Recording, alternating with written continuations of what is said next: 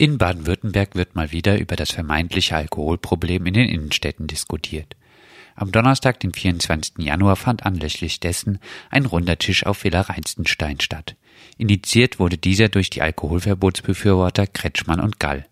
Anwesend war auch Roland Hefendehl, Kriminologe von der Uni Freiburg, der von Villa Schreckenstein und nicht von Villa Reizenstein sprach. Villa Schreckenstein deswegen, weil die Veranstaltung selbst doch für mich relativ erschreckenden Charakter hatte. Also es waren ungefähr 30 Personen anwesend und außer Clemens Arzt, Professor in Berlin und mir war eigentlich niemand auf der Seite der Skeptiker und dieses Alkoholverbot, welches Sie angesprochen haben, war, obwohl es ja eigentlich bereits beerdigt worden ist von den jeweiligen Fraktionen, doch wieder Thema. Die CDU versucht es wieder listig über bestimmte Projekte oder bestimmte Pilotstädte ins Spiel zu bringen und äh, Kretschmann, Gall und weitere waren daran natürlich auch noch interessiert. Die Polizei kann einer Person verbieten, einen bestimmten Ort, ein bestimmtes Gebiet innerhalb einer Gemeinde oder ein Gemeindegebiet unter dem Einfluss von Alkohol oder sonstiger berauschender Mittel zu betreten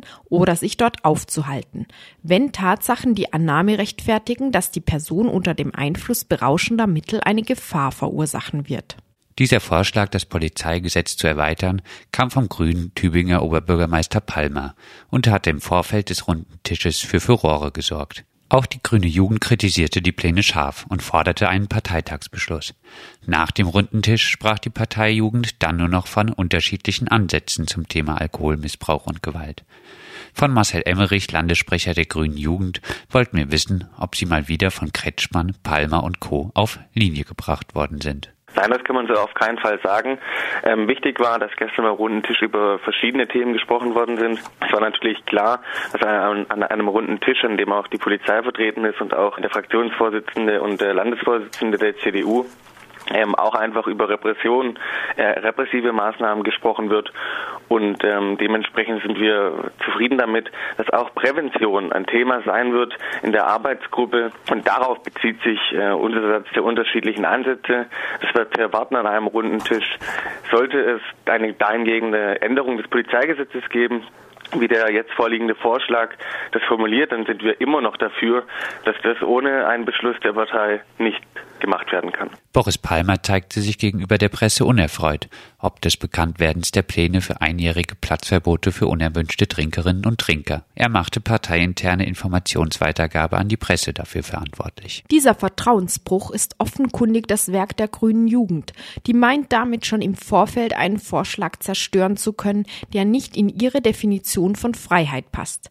Intern den Mund nicht aufkriegen und dafür die Presse anrufen. Wahre Heldinnen und Helden sind das, erklärte Palmer.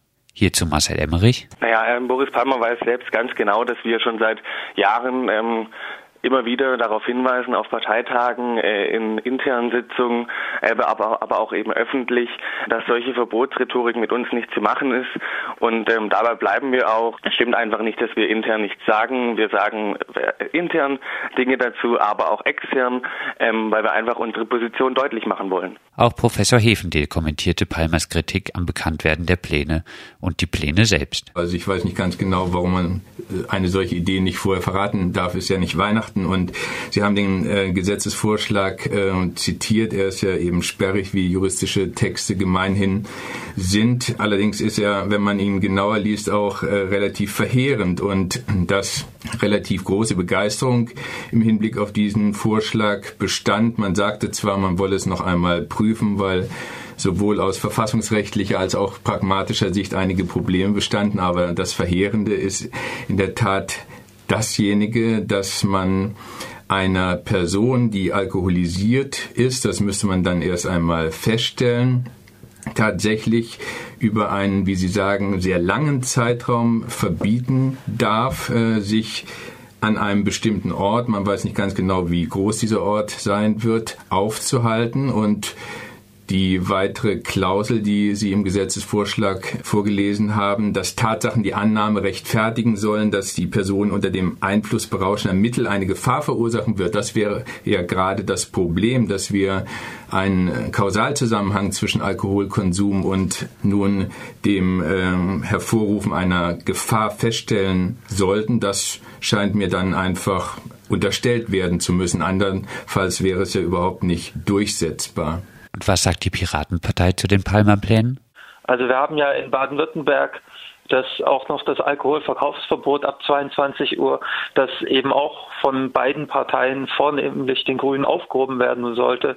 Und äh, anstatt hier für mehr Freiheit zu sorgen, soll noch weiter eingeschränkt werden. Einjährige Aufenthaltsverbote für unerwünschte Trinkerinnen.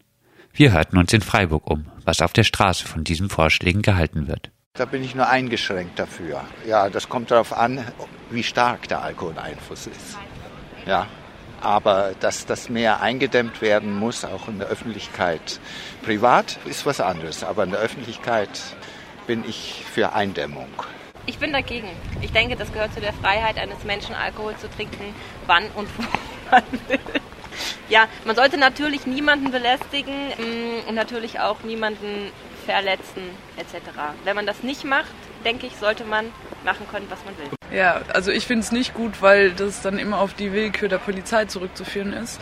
Und ich meine, Leute, die irgendwo trinken und die dadurch, dass sie getrunken haben, irgendwie eine Schlägerei anfangen, dann finde ich es okay, dass diese Leute äh, eine Verwarnung kriegen, weil das einfach auf äh, körperliche Gewalt hat oder ja, wenn Wortgewalt stattfindet, dann finde ich es gut, wenn die Polizei eingreift. Aber grundsätzlich, dass das reglementiert wird, finde ich nicht gut, weil das würde zu sehr ausarten. Also die Auswüchse, die es hier in Freiburg mitunter gibt hier, wenn man hier abends durch die Innenstadt geht, halte ich das schon für gerechtfertigt. Ich hätte das damalige Alkoholverbot, das es ja mal gab hier, hat ja schon nachweislich an bestimmten Orten zu weniger Aggressivität geführt hier. Und eigentlich äh, hätte man es beibehalten müssen. Gut, ging nicht, wurde gerichtlich gekappt hier.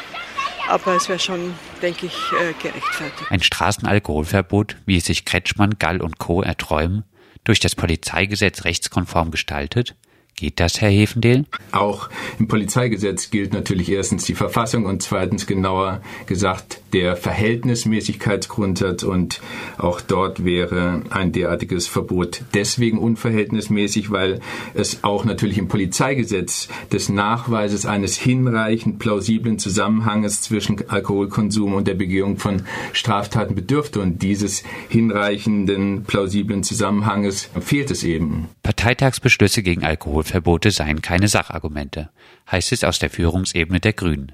Hierzu die grüne Jugend.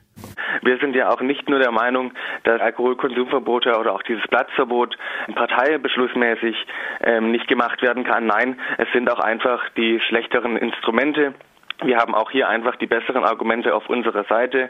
Beide ähm, Ansätze sind einfach nur Problemverlagerung und Problemverlagerung bringt in diesem Fall rein gar nichts. Man muss das Problem am Schopfe packen. Die Piratenpartei bezeichnete die Landesregierung aufgrund der Pläne für einjährige Aufenthaltsverbote für unerwünschte Trinkerinnen als spießige Sicherheitsfanatiker. Wir fragten Roland Hefendel, ob er sich dieser Bezeichnung anschließen würde.